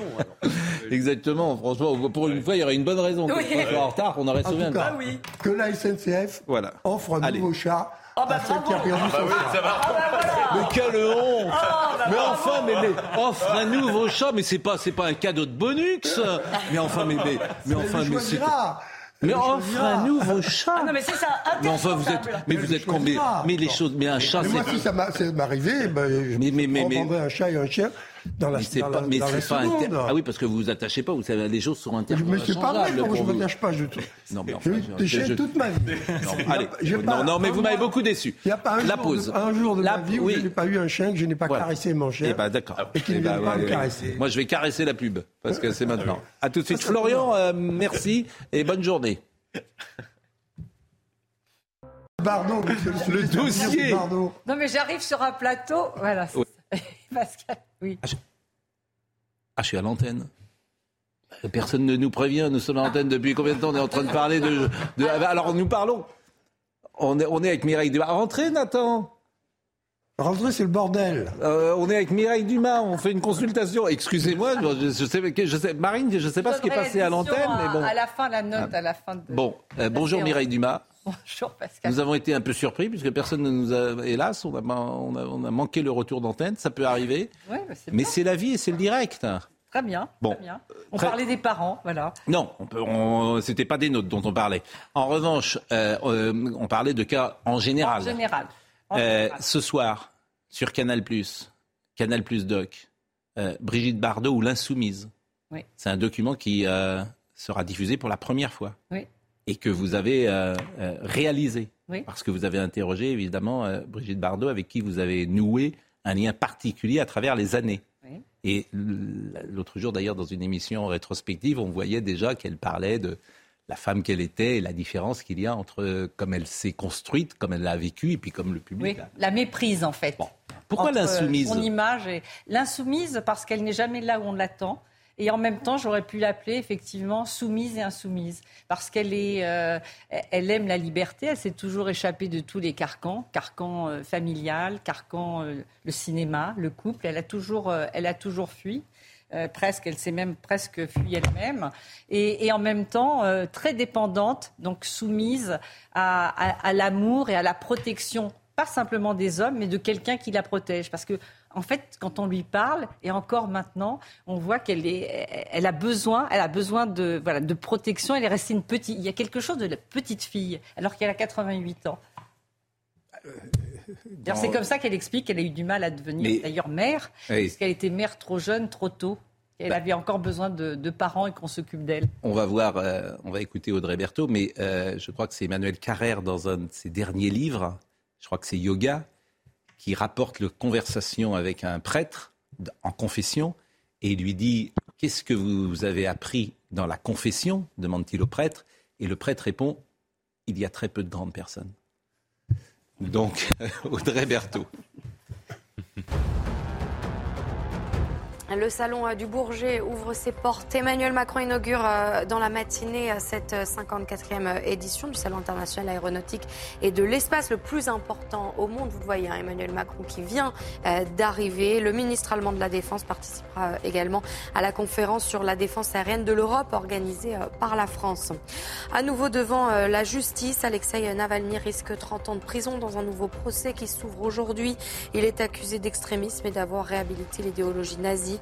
L'homme de 47 ans avait déjà été condamné à une peine de 9 ans de prison pour fraude. Et puis des centaines de teckels dans les rues de Melbourne, en Australie. Hier matin, de nombreux propriétaires de chiens se sont réunis. L'objectif était de battre le record du plus grand nombre de chiens d'une même race rassemblés au même endroit. Le record est de 1029 beagles au Royaume-Uni en 2018. Les Australiens n'ont pas communiqué de chiffres mais affirment avoir battu ce record hier. Brigitte Bardot, l'insoumise, euh, c'est donc euh, en prime, c'est sur Canal Plus Doc, c'est réalisé et c'est produit par Mireille Dumas. On va en parler euh, tout à l'heure assez longuement. C'est toujours un plaisir d'abord de que vous veniez sur notre plateau parce que alors en, en même temps on est content que ce soit nous qui posions les questions. Ah oui, on... Ben oui parce qu'on vous n'avez pas on- envie d'inverser Ben non parce qu'on se- dirait on serait obligé de dire des choses qu'après on regretterait peut-être. Souvent quand j'écoute vos émissions, je me dis est-ce que les gens ont regretté de dire des choses aussi intimes à la télévision Alors, ouais. voilà, quelqu'un répond à ma Jamais, place. jamais. Vous êtes venu. Parce que euh, les questions intimes que vous posez, elles sont, euh, je dirais, euh, elles ne sont pas indiscrètes ni impudiques. Euh, il y a, je, je pense à d'autres émissions, où on vous oblige à dire des choses qu'au fond on ne souhaiterait pas dire. Mais quand on est exhibitionniste comme moi, on les dit. Mais, mais vous, c'est tout à fait autre chose. Mais en, en plus, c'est cette intimité partageable, j'ai envie de dire, qui peut rentrer dans, dans le champ du, du public. Voilà ce qui, ce qui m'intéresse. Et je n'ai jamais entendu quelqu'un qui me dit j'ai regretté. Euh, j'en- J'entends bien pour vous, euh, bien sûr que euh, c'est en miroir avec ceux qui écoutent, mais celui qui parle, parfois, il peut avoir des conséquences dans sa famille. Oui, mais moi je ne suis dit. jamais en direct, Pascal. C'est pour ça que ces émissions n'ont jamais été tournées en direct, pour Mm. avoir toujours cette sécurité du, du montage, justement, Ouais. parce que on parle des sentiments, de l'intime, mais quelque chose d'universel. C'est ça que j'allais chercher aussi. Mais on peut toujours. Voilà, pratiquer une coupe si on est allé trop loin ou si quelqu'un estime être allé trop loin. Ça m'est arrivé de le faire, bien sûr. Ah bah, donc, Oui, oui, il y a eu des. Non, mais il y a eu des, il y a eu des, des, coupes, euh, des, coupes. Euh, oui, des coupes que je faisais même de moi-même parce que je, je, je savais qu'en parlant comme ça, à un moment donné, on était allé peut-être, euh, voilà, dans un. Et parce que vous avez une écoute, une empathie, et depuis toujours, sans doute, les gens. depuis, depuis que je suis petite, Pascal. les gens vous, les gens vous disent les choses. Les gens sont toujours venus me voir. C'est toujours un mystère. Pourquoi est-ce qu'on a envie de dire À votre avis, pourquoi? Je n'en sais rien, je mais je suis incapable de. Vous les écoutez, vous les jugez pas? Non, non, j'ai des opinions qui s'expriment, mais je ne, j'écoute, je ne juge pas. Je suis. Euh, vous les écoutez. Mais voilà, ne parlent pas qu'elle, quand même. C'est-à-dire que quelqu'un qui vient, qui vient dans votre émission, il parle, qu'on a envie de vous parler, ça je peux tout à fait le comprendre, ça c'est pas du tout. Mais on parle quand même, moi je pense qu'il y a quelque chose de nouveau dans, ce phénomène. Benjamin Constant parlait de la splendide jouissance de l'indépendance privée. La vie privée, c'est une conquête réellement de la démocratie, enfin qui pas avant la démocratie, mais même qui est une conquête de la liberté. La vie privée, c'est pas c'est pas une contrainte, c'est une liberté. Moi j'ai peur de ce monde où elle disparaît. Ah bah, oui, ah, moi je suis pour la vie privée. Hein, je parle qu'on se comprenne bien. C'est pour ça que je parle de l'intimité des sentiments c'est ce hmm. qu'on peut ressentir. La vie privée, elle, est privée, c'est autre chose. C'est intéressant. C'est vraiment autre. Enfin, c'est cette frontière. D'ailleurs, ça s'est hmm. appelé. Moi, j'ai lancé une émission il y a déjà pas mal d'années qui s'appelait Vie privée, vie publique, parce que le jeu de mots était était était sympathique et ça hmm. rimait bien. Mais en fait, c'était vie intime, vie publique. Voilà, la, la, vie privée, elle doit rester privée. sauf si on a envie d'en parler. Nathan, et après, on va parler du petit chat et on fera la, le passerelle, la passerelle avec Brigitte Bardot. C'est extrêmement intéressant parce que c'est il me semble aussi qu'aujourd'hui, on a affaire à, en fait, à un triplement de la vie. C'est-à-dire que euh, la, traditionnelle distinction entre vie privée et vie publique, euh, qui, qui structure en effet toute la philosophie politique chez Benjamin Constant, etc., Aujourd'hui, on a cette zone d'ombre, cette zone un peu floue, qui est la vie privée-publique. Alors, je ne sais pas comment, comment, comment dire ça, mais, et qu'on voit bien notamment chez les politiques. Quand des politiques mettent en scène une certaine forme de vie privée qui n'est pas en fait la leur, et qu'après des journalistes d'investigation se sentent autorisés à, fouiller en disant mais c'est vous-même qui avez mis en scène dans des unes de magazines, et alors c'est normal qu'on fouille et qu'on dise que c'est pas vrai, ça crée bien ce décalage-là. Donc, euh, donc c'est très intéressant comme, euh, comme zone d'ombre. Bon, le petit chat, parce que euh, vous êtes au courant de l'affaire du petit chat. Mireille Dumas. Le petit chat qui avait été euh, écrasé par un TGV. Et aujourd'hui, figurez-vous que la SNCF est devant la justice. Donc on va voir le sujet d'Émilie Gougache et vous allez me dire ce que vous en pensez. L'alerte avait pourtant été lancée par sa propriétaire, mais ce 2 janvier 2023, alors qu'il se trouvait sur les rails, les agents de la SNCF ont autorisé le train à quitter le quai, causant la mort tragique de Neko. Un acte délibéré selon l'avocat de la Fondation 30 millions d'amis qui a porté plainte contre la SNCF dans la foulée. La SNCF a des process euh, qui leur permet de faire, de faire venir des équipes spécialisées pour dégager les voies. Et quand bien même ces équipes ne seraient pas disponibles, ils appellent les pompiers qui sont tout à fait habilité à le faire. Ce lundi, l'avocat doit plaider l'incompétence du tribunal de police qui juge la SNCF pour atteinte involontaire à la vie ou à l'intégrité d'un animal domestique. L'infraction retenue par le ministère public, c'est le fait involontairement d'avoir causé la mort. Et c'est ce que nous contestons, puisque pour nous, euh, c'est-à-dire pour la Fondation Champion d'Amis et la propriétaire du chat de, de Neko, c'est euh, un acte volontaire. Si le tribunal de police est reconnu comme incompétent pour juger l'affaire, elle sera renvoyée devant le tribunal correctionnel de Paris. La SNCF sera alors jugée pour avoir volontairement donné la mort à Neko. Des faits passibles de six mois d'emprisonnement et de 7500 euros d'amende. Bon, voilà un sujet vraiment de société qui n'aurait pas existé à 20 ans. Donc on va faire un tour de table et vous, euh, vous allez répondre par oui ou par non, simplement, pour qu'on voit les positions des uns et des autres est-ce que le TGV devait partir et écraser le chat? Oui ou non, Gérard Leclerc Présenter la... Je ne suis pas d'accord. Présenter la question Bien sûr qu'il ne devait pas écraser le chien.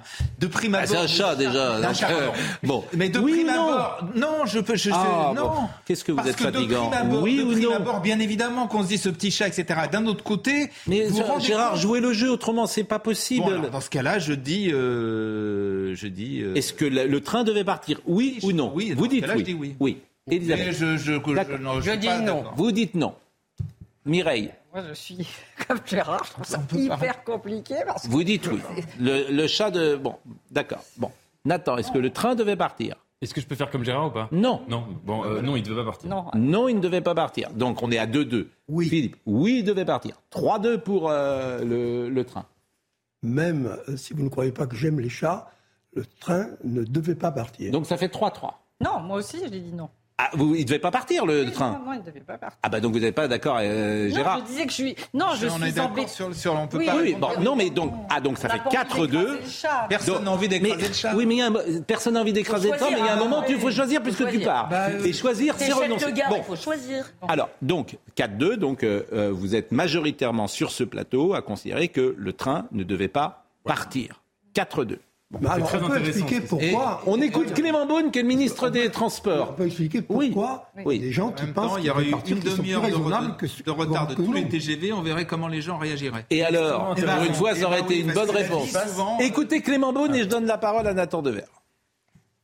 Ça m'a choqué comme beaucoup de Français parce que notamment euh, les 20 millions de Français qui ont euh, des animaux domestiques, euh, c'est le cas de ma famille aussi, on est extrêmement touchés quand on imagine cet affreux cette souffrance Mmh. animale évidemment, pire que ça. Et je crois qu'il y a eu, euh, pour être très direct, un manque de compassion dans la De la gestion, part, oui, de la part de, la la SNCF, SNCF. dans euh, la gestion de cette affaire. Bon, et ça a ému beaucoup de Français. Ils ont mal géré euh, cela. Oui, ne prononce pas sur le volet judiciaire de l'affaire.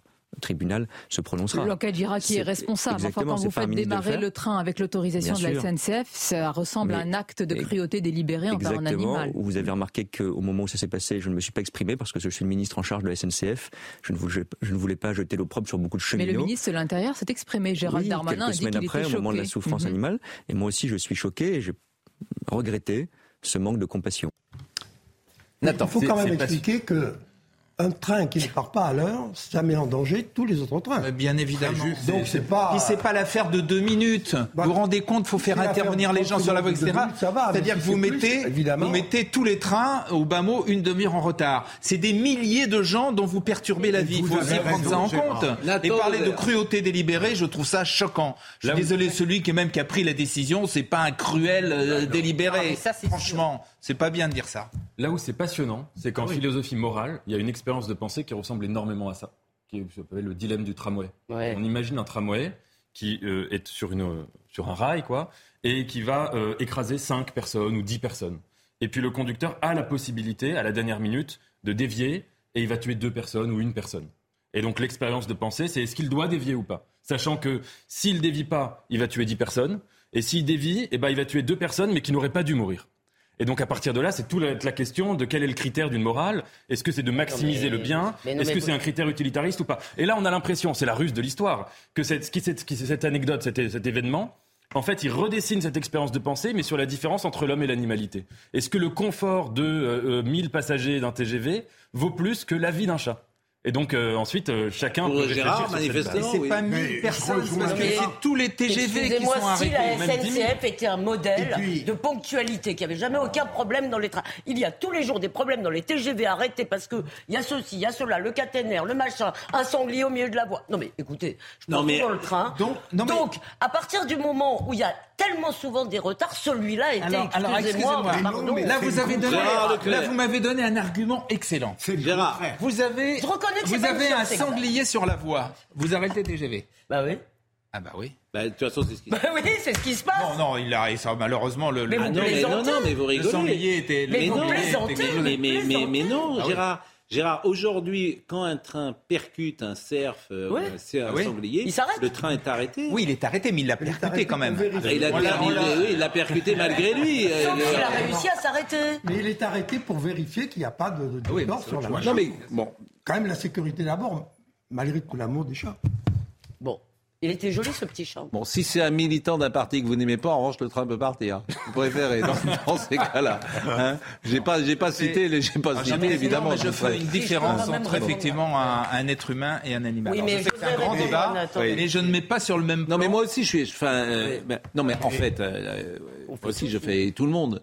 Bah oui. Euh, J'espère. Il y a euh, certains, certains- une différence entre un chat et un être humain. des animaux, mais je défends. Mais il n'empêche que là, qui, euh, qui ne font quasiment plus de, de différence entre l'être humain et l'animal. Qu'est-ce qu'elle dirait, Brigitte Bardot, euh, Mireille Dumas? On va le dire. Ah bah. Évidemment, c'est clair Alors, que le train ne doit, voilà, ne doit pas partir. Bon, Oui. Comment elle va, Brigitte Bardot? Parce que moi, j'ai cherché vraiment à la joindre. J'ai souvent son Elle mari va- au téléphone et euh, je voulais la faire réagir sur euh, Brigitte Bardot, euh, l'épisode de France 2, qui est, qui est pas mal, qui est plutôt réussi, j'ai trouvé Ah non, notamment. pas.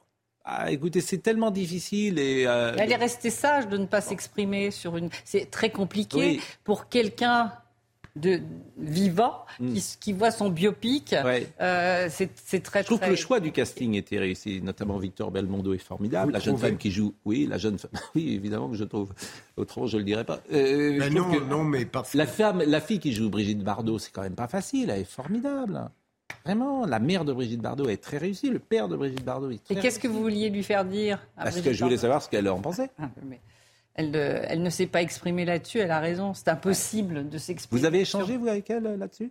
Euh, Non, je n'ai pas échangé avec elle. Ah, vous mentez en plus maintenant, alors. Ah non Ah, mais je, vous dis la, ouais, je vous dis la vérité. Ah, bah, bah, bah, manifestement, Non, je vous dis la vérité. manière dont elle vous n'a pas envie d'en- répondu. Non, euh, non, elle n'a pas envie d'en parler. Donc Elle j'ai avait, Oui. je crois, j'ai échangé brièvement avec elle il y a 15 jours. Il y, a, il y a quelques mois, elle avait dit, euh, en, en parlant d'un Ouais. biopic, pas forcément celui-là, qu'est-ce que j'en ai à faire? Oui, de tout En gros.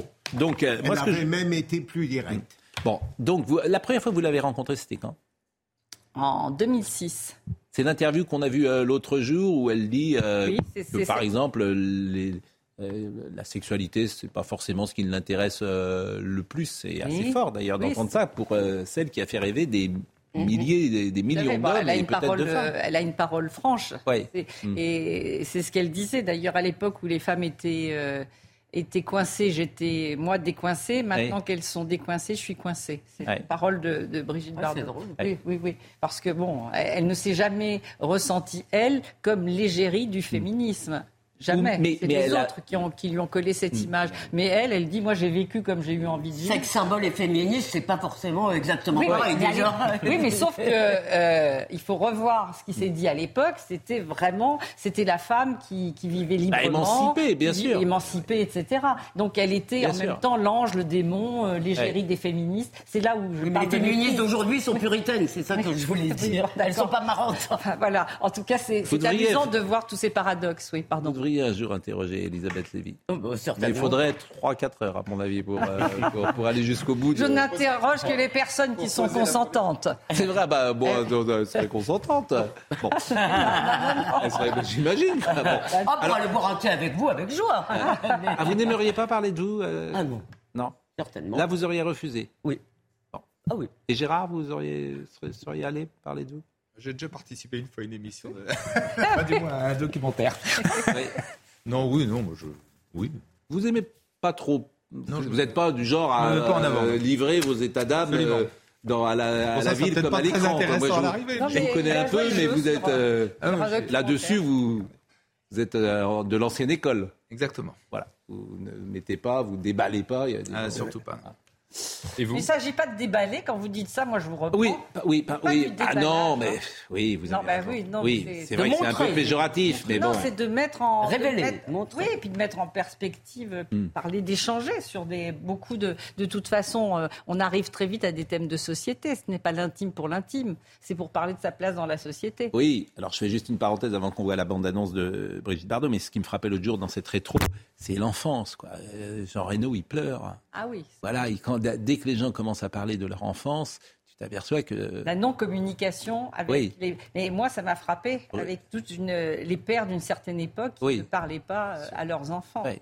Effectivement. Et puis le rapport parfois, euh, Guy Bedos qui parle de sa mère, c'est Oui. qui, qui dit que avant de mourir, elle lui a dit je, je t'aime et, et, et lui, ça lui a fait du bien, dit-il. Ouais, ouais. Et, et moi, ça m'a toujours, c'est quelque chose, vous voyez, qui me surprend parce que moi, j'ai une mère que j'adorais, qui, Mm. nous adorait, qui adorait tous ses enfants, qui ne nous a jamais dit je t'aime parce que Mm. c'était une époque où c'était un On le mot qu'on n'employait pas facilement, qui était, Oui. qui appartenait au langage amoureux Mm. et et je n'ai pas été traumatisée par ça parce que je savais qu'elle m'aimait. Il y avait des preuves d'amour tous les jours. Donc bon, Ah, c'est ça, c'est- ça dépend du ressenti aussi. Et aujourd'hui, c'est vrai que moi, je vois tous les parents euh, Mm. en, en permanence dire je t'aime à leurs enfants et tout. C'est vraiment des parties euh, totalement ailleurs. Je suis d'accord, c'est c'est pas nouveau, ça fait 20 ou 25 Oui, ans, même fait- les enfants fait- disent, voilà. par exemple, les enfants, naturellement, disent aujourd'hui je t'aime papa, etc. Oui, oui, bien Ce qu'on sûr. disait pas, effectivement, à nos parents, on disait pas ça, euh, me semble-t-il. Bon, De, de mon temps, oui. on ne parlait pas à table. Ah bah, euh, Moi, j'ai des fils uniques. vous feriez mieux de garder... Ni à l'heure des pros. Maintenant, Ouais. On parlait pas à l'heure des pros. non. Finalement, c'était Vous, pas mal. hein. été élevé euh, à la politesse de répondre que lorsque mon père ou ma mère m'appelait, mais, mais, mais euh, au mille fois plus pour ça. ça oui, mais ça, c'était dans l'aristocratie, dans laquelle vous avez, dans une éducation peut-être bourgeoise qui était la vôtre quand vous étiez enfant, si vous me permettez, Jacques. Oui. Bon, bah, c'est- pas parce qu'on est bourgeois que l'on que l'on- que l'on parle à table ou qu'on ne parle pas à table. Un peu si, quand même. Je pense que dans, dans, dans- dans ces années-là. euh, Non, c'était le- pas, c'était pas en tout cas chez, chez mes parents qui aimaient plus que tout. C'était pas du tout le cas. C'était l'habitude. Hmm. Alors on peut dire que c'est une mauvaise habitude. Moi, je souhaiterais que cette règle soit mise sur, ce plateau. Oui. Bon, on va en voir. tout cas, c'est la parole qui a libéré quand même beaucoup de, Bien sûr. euh, Bien beaucoup sûr. de choses. Bien des sûr. tabous et, et regarder tous les, tous les enfants battus, les, les, femmes sûr. battues, etc. Si, tout le monde, si on avait Bien sûr. continué dans une société où tout le monde se taise. Mais l'affaire MeToo, vous, vous êtes une femme. Alors, c'est intéressant votre parcours. Oui. Parce que euh, vous êtes à la télévision depuis de nombreuses années. Oui, Bon. depuis 40 ans. Bon, est-ce qu'on vous a mal parlé Est-ce que des hommes vous ont parfois mal parlé? Est-ce que des hommes euh, ont mis en place un, un échange entre le travail que vous pourriez faire et puis ont-ils demandé en échange de, des choses euh, Jamais. ina- Je n'ai jamais eu de, de problème euh, en 40 ans avec les hommes. En revanche, là, et jamais. Et en plus, moi, j'étais, franchement, quand je suis en, en- en entretien, je ne, je ne pense pas j'ai un homme, une femme en face de moi. Enfin, ce n'est quelque chose qui n'est pas que dans c'était ma- tous des salauds? Et, et je n'ai jamais eu de problème. En revanche, les seuls problèmes que j'ai eus, c'est en tant que productrice. C'est que quand j'arrivais pour défendre un budget, où il fallait parler en fait euh, de budget, d'argent, là, je ressentais que j'étais une femme et on me faisait comprendre que c'était déjà pas mal. J'avais déjà pas mal, un budget qui était pas mal. Donc euh, voilà, si voilà, je- ça devait s'arrêter là. J'ai senti la différence, c'était au niveau financier. C'était à ce niveau-là, c'est tout. Je vous propose de voir la bande-annonce euh, de Mon expérience. Brigitte Bardot et je le rappelle, c'est ce soir sur Canal Plus Doc et je pense que ça va intéresser beaucoup, euh, beaucoup de téléspectateurs.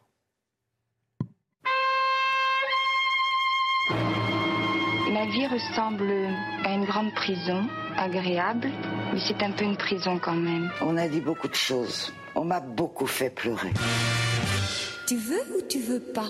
Après, bon, le cinéma, c'est pour ça que je me suis éclatée, que j'ai commencé à faire des conneries dans tous les sens. Et lorsque vous regardez derrière vous, Brigitte, Je que regarde jamais derrière moi. Devant alors? Devant, je te vois toi. Et puis tout d'un coup, j'ai brisé tout ça. Je suis en train de faire la chose qui me paraît être la chose la plus importante de ma vie. Les chasseurs qui m'ont menacé de mort, je regrette rien du tout. Tu veux ou tu veux pas? Je ne souhaite qu'une chose, c'est qu'on parle moins de moi. Création documentaire inédite. Brigitte Bardot, l'insoumise, lundi 19 juin à 20h55 sur Canal Plus Doc. Quelle beauté, quel charme, quelle, euh, quelle voix, quel rythme de voix, quelle intelligence. Et on retrouve sur, euh, d'ailleurs euh, sur Ciné Plus, juste après à 22h15, ce superbe Hmm. film Le Mépris, qui a été remasterisé. Euh, c'est une interview nouvelle. euh, Non, c'est, c'est- je vous avez tout repris Je suis repartie des, des rushs de, l'époque, puisque j'avais, Mm. je, n'avais, euh, je n'avais utilisé qu'une partie de l'entretien. Mm. Et la fin du film, c'est avec sa voix aujourd'hui Mm. voilà, que l'on entend. Donc là, c'est plutôt des choses qui n'ont jamais été Oui, entendues. Oui, oui, oui, Hein. oui, oui, bien sûr. Bon, est-ce que vous diriez que Brigitte Bardot, est-ce que vous pensez plus exactement qu'elle est heureuse de la vie qu'elle a menée? Alors, c'est c'est quelqu'un qui n'est justement qui n'est jamais euh, jamais heureuse. Elle, en parle très très. Et là encore, euh, elle symbolise la joie, la légèreté, alors qu'elle est qu'elle a elle a fait pas mal d'ailleurs de tentatives de, de suicide. Elle a des moments comme ça de, désespoir. Je pense aussi de la notoriété qui est arrivée très jeune, très tôt, euh, etc. Mais ce qu'elle dit, c'est que elle est plus heureuse aujourd'hui en tout cas qu'à l'époque où elle était une, une, une vedette, de, enfin une star, une star de cinéma. Ça lui a, en fait, elle, s'est sentie, euh, comme elle le dit, dans une prison euh, à ce moment-là, toute, euh, pendant toute cette période de vie. Mais en même temps, bon, donc elle se sent plus à sa place, puisqu'elle a mis sa célébrité au service d'un combat, celui des, Mm. des animaux. À, à 40 ans, elle a décidé que sa célébrité devait servir à quelque chose. Pour autant, ce n'est pas quelqu'un qui va dire je suis heureuse. Puisque, bon, elle est toujours dans une. Et c'est ce qui la tient d'ailleurs, c'est cette espèce de lutte, de combat euh, pour, euh, pour la cause animale. Ou, euh, et comme ça en même pas temps, vite, euh, en fait, personne n'imagine, la jeune génération n'imagine euh, ce qu'a été le phénomène Bardot. Aujourd'hui, il n'y a pas d'équivalent. Les actrices, elles peuvent se balader tranquillement dans la rue, personne ne, ne les ennuie globalement. Là, c'est l'équivalent, vous avez raison Pascal, c'est l'équivalent peut-être de quelques grandes stars américaines aujourd'hui, hein, de rock, surtout dans la musique. C'est-à-dire que les gens étaient devant son immeuble, elles ne pouvaient pas faire un pas, les filles s'habillaient ou se coiffaient comme elles. Dans les archives d'ailleurs, Bien sûr. complètement, euh, même étouffée. Donc, donc le mot prison, le mot prison est juste. C'est-à-dire que euh, tout le monde te regarde toujours et tout le temps. Donc c'est, Et en même temps, avec l'obligation, c'est ça qui est intéressant, mm. l'obligation de se montrer. Quand on mm. est une star, il faut exister. Mm. Et, et l'envie de se retirer pour avoir justement une vie privée. Il y a de moins en moins euh, de stars dans le monde à cause des réseaux sociaux. Parce qu'ils s'expriment tellement sur les réseaux sociaux. Finalement, ils deviennent des gens un peu comme vous, euh, ils font partie de la, de la famille. Mais c'est pas seulement à cause des réseaux sociaux. Je pense que malheureusement, aujourd'hui, de mon point de vue, euh, on ne veut plus de stars dans la mesure où le nec plus ultra de l'art, c'est d'être le quotidien. Et alors qu'à l'époque, l'actrice, la star, c'était précisément celle qui nous faisait échapper hmm. au quotidien. Comme l'a dit Pascal, on rencontre dans la vie, dans la quotidienneté, une infinité de femmes qui pourraient être... Mais même, même avant les réseaux sociaux, la presse people s'est mis à parler des défauts des stars, à les montrer dans des, dans des, enfin des vedettes, justement. vous, avez, vous avez vécu ce tournant, euh, Mireille Dumas.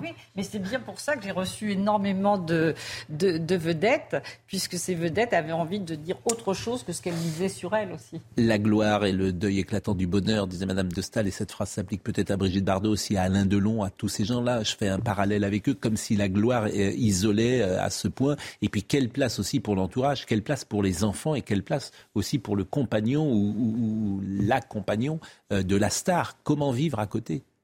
Eh oui, mais euh, elle, elle, a eu beaucoup d'abord, elle a eu beaucoup, beaucoup de, d'amour. Oui. Elle, en parle d'ailleurs euh, très bien. Aujourd'hui, elle vit avec le même homme depuis, je pense que ça fait à peu près 25 ans, si je mm. ne me trompe. Quelqu'un qui est, bon, qui est à côté d'elle, qui l'accompagne. Mais c'est comme ça, je pense aussi. Moi, j'ai entendu beaucoup de, de femmes politiques aussi quand elles parlaient être mari d'une femme politique qui est très, très, très, très en avant sur la scène, on va dire. Euh, mm. C'est pas je pense à Antoine Veil, euh, à ah, l'époque, qui était précurseur et qui avait euh, laissé Simone Veil, son épouse, prendre la lumière. Oui, il faut être un petit peu, voilà, il faut être un peu en retrait. Mais ce qui revient en permanence chez Brigitte mm. Bardot, comme les grandes vedettes ou quelques stars, c'est effectivement la difficulté de d'être. On, on, ne sait pas si on est aimé pour soi ou c'est l'image. Enfin, c'est toujours le même problème, quoi qui aime-t-on euh, à travers euh, cette image qui est euh, qui Elle a inventé de la belle rebelle. La belle rebelle. Depuis, le premier jour jusqu'au L'insoumise. En tout cas, ce qui frappe, c'est sa liberté. Bon, un mot dans l'actualité de cette affaire de magistrature, le syndicat de la magistrature qui dit qu'il ne faut pas écouter ce que dit le garde des Sceaux. Vous êtes au courant de cette affaire Oui, j'ai lu un article. Vous voulez qu'on voit le sujet d'Augustin Donadieu? Vous allez dire un mot parce que comme vous êtes ancien magistrat, je voulais votre avis là-dessus parce que c'est un sujet quand même extrêmement intéressant je trouve que ça mériterait qu'on en parle peut-être davantage qu'on en parle aujourd'hui. Vous avez raison. Souvent.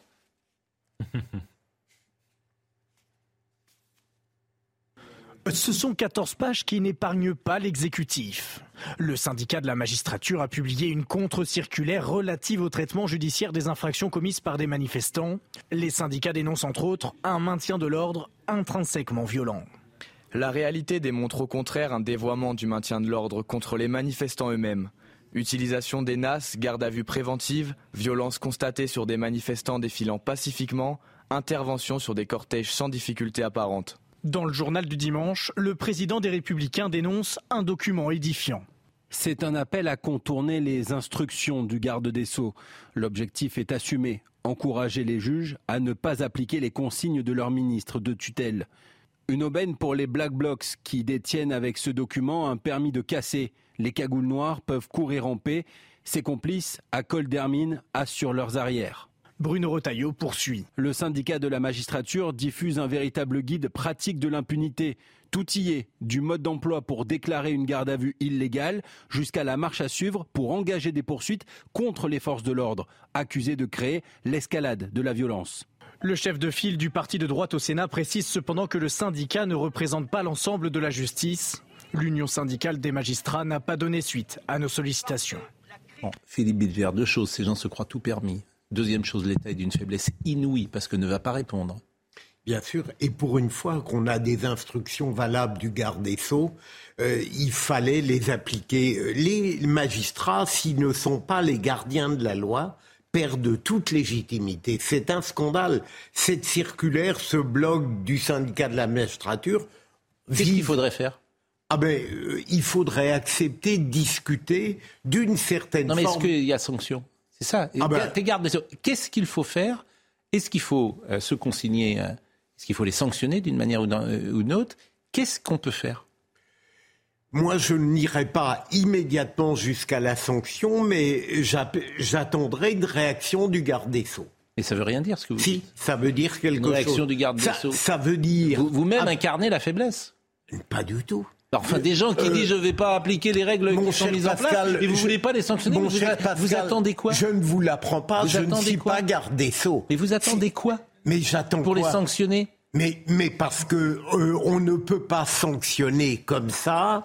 Euh, il faut voir si exactement c'est une dérogation par rapport à ce que le syndicalisme permet. Vous êtes rapide sur le plan intellectuel, peut-être même expéditif, mais je serai gardé sceaux, je saurai quoi faire, je vous l'assure. Et oui, mais quoi? 15-0. Il nous le dira quand il le Non, mais ce que, ce que je veux vous dire, bien sûr que je vous taquine un Mais peu. vous me taquinez mais ce avec- que je veux vous dire, c'est que l'État est d'une faiblesse inouïe. L'État, en son sein, admet que des magistrats n'appliquent pas la politique pénale décidée par ceux qu'on a élus. Mais vous ne je découvrez sache... pas aujourd'hui, Pascal. Oui, mais ils l'écrivent. Ils l'écrivent. Ils Mais- l'écrivent. Et que je sache, je ne vote pas pour un juge, je vote pour euh, un président de la République Pascal- qui mettra en place une politique pénale, ce qui est différent. Fait- C'est pas un pouvoir, c'est une autorité. Mais Euh, ça fait des années que je dis que le syndicat ne sert pas la justice, mais s'en sert. Malheureusement, quand il a été créé, il était discutable, mais il y avait des personnalités extrêmement intelligentes qui étaient les infiniment euh, plus douées que celles de- du reste de la magistrature. Audrey Berthaud va nous rappeler les titres et en même temps, je vais vous demander, j'aime pas faire ça, cher euh, Nathan, mais je vais vous demander de laisser votre place parce qu'on a une surprise. Ah. Eh oui, on a. Mais, mais restez près d'Audrey, restez près de nous. Venez euh, parce que vous allez participer à cette surprise, parce que vous faites partie de notre petite troupe, pour tout vous dire. Venez à côté de moi. Tiens, venez à côté de moi. C'est là que vous serez le mieux. Euh, Audrey Berthaud nous rappelle les titres.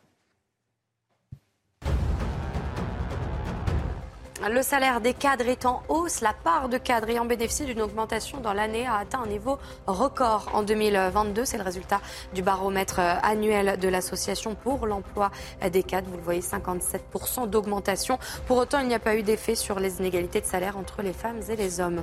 Le secrétaire d'État américain Tony Blinken va rencontrer le président chinois Xi Jinping. La rencontre doit avoir lieu dans les minutes qui viennent. Elle n'a toujours pas été confirmée à côté euh, chinois. Cette visite est destinée euh, à apaiser les tensions entre les deux grandes puissances. Et puis la fête de la musique, c'est mercredi. L'Elysée aussi fête euh, la musique, comme chaque année, le 21 juin. La cour d'honneur du Palais de l'Elysée accueillera des artistes euh, du monde entier. Ibrahim Malouf, John euh, Baptiste ou encore Grégory Porter joueront à l'Elysée. La soirée se terminera sur des sets de DJ Linda et DJ Tessia. Et puis Audrey Berthaud, vous n'avez pas donné l'information peut-être la plus importante du week-end, celle dont les magazines People vont, vont, vont arracher la photo que vous allez voir, puisque Gauthier Lebret dit petit scarabée qui est sur ce plateau, eh bien, il s'est marié. Voilà, il est, il est désormais marié. Alors c'était le mariage euh, civil, parce que vous allez Oui. passer devant Dieu quand même, j'espère. Le, en septembre. Le, le- ah bah, Voilà, ça c'est. En septembre. Non mais je suis un peu troublé, pardon. C'est pas le. Oui, en septembre. Oui, oui, en Mais c'est le 9 septembre. C'est le jour de votre anniversaire, Pascal. Ouais, bah, je, je vous remercie. De, bon, C'est bon. pour ça que vous, vous avez retenu la date. Donc voilà, euh, qu'est-ce que vous diriez, Mireille, à, à quelqu'un qui vient de se marier? Qu'est-ce que vous lui poseriez comme question? Non, je lui souhaiterais bonne chance. Oh, bon, alors bonne chance. de- Merci. Merci. Bon, bon, euh, donc euh, c'est bien. C'est Bah bien oui, qu'il y, bien. y a une jeunesse encore qui croit en cette belle euh, institution du mariage. L'amour. Bah, eh ben, écoutez, euh, nous vous souhaitons, parce que vous le méritez, beaucoup de bonheur. Merci, et, Pascal. Et on voulait vous le dire. Et puis, on est très attaché à, à vous, euh, comme à cette jeune génération que symbolise aussi Audrey et puis Florian. Florian Tardif, que vous aimez beaucoup, je le sais. Et... Je l'adore. Il en j'aime beaucoup. voilà.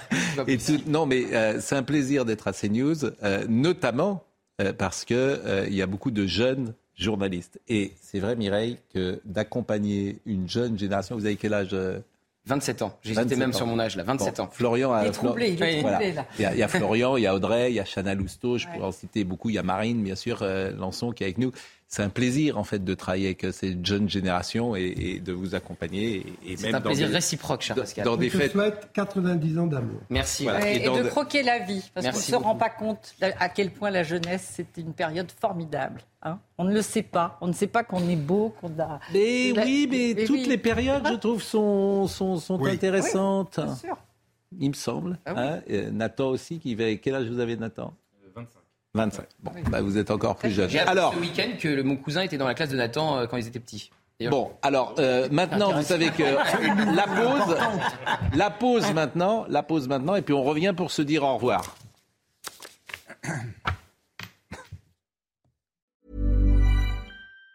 Even on a budget, quality is non-negotiable. That's why Quince is the place to score high-end essentials at 50 to 80% less than similar brands. Get your hands on buttery soft cashmere sweaters from just 60 bucks, Italian leather jackets, and so much more. And the best part about Quince, they exclusively partner with factories committed to safe, ethical, and responsible manufacturing. Elevate your style without the elevated price tag with Quince. Go to quince.com slash upgrade for free shipping and 365-day returns.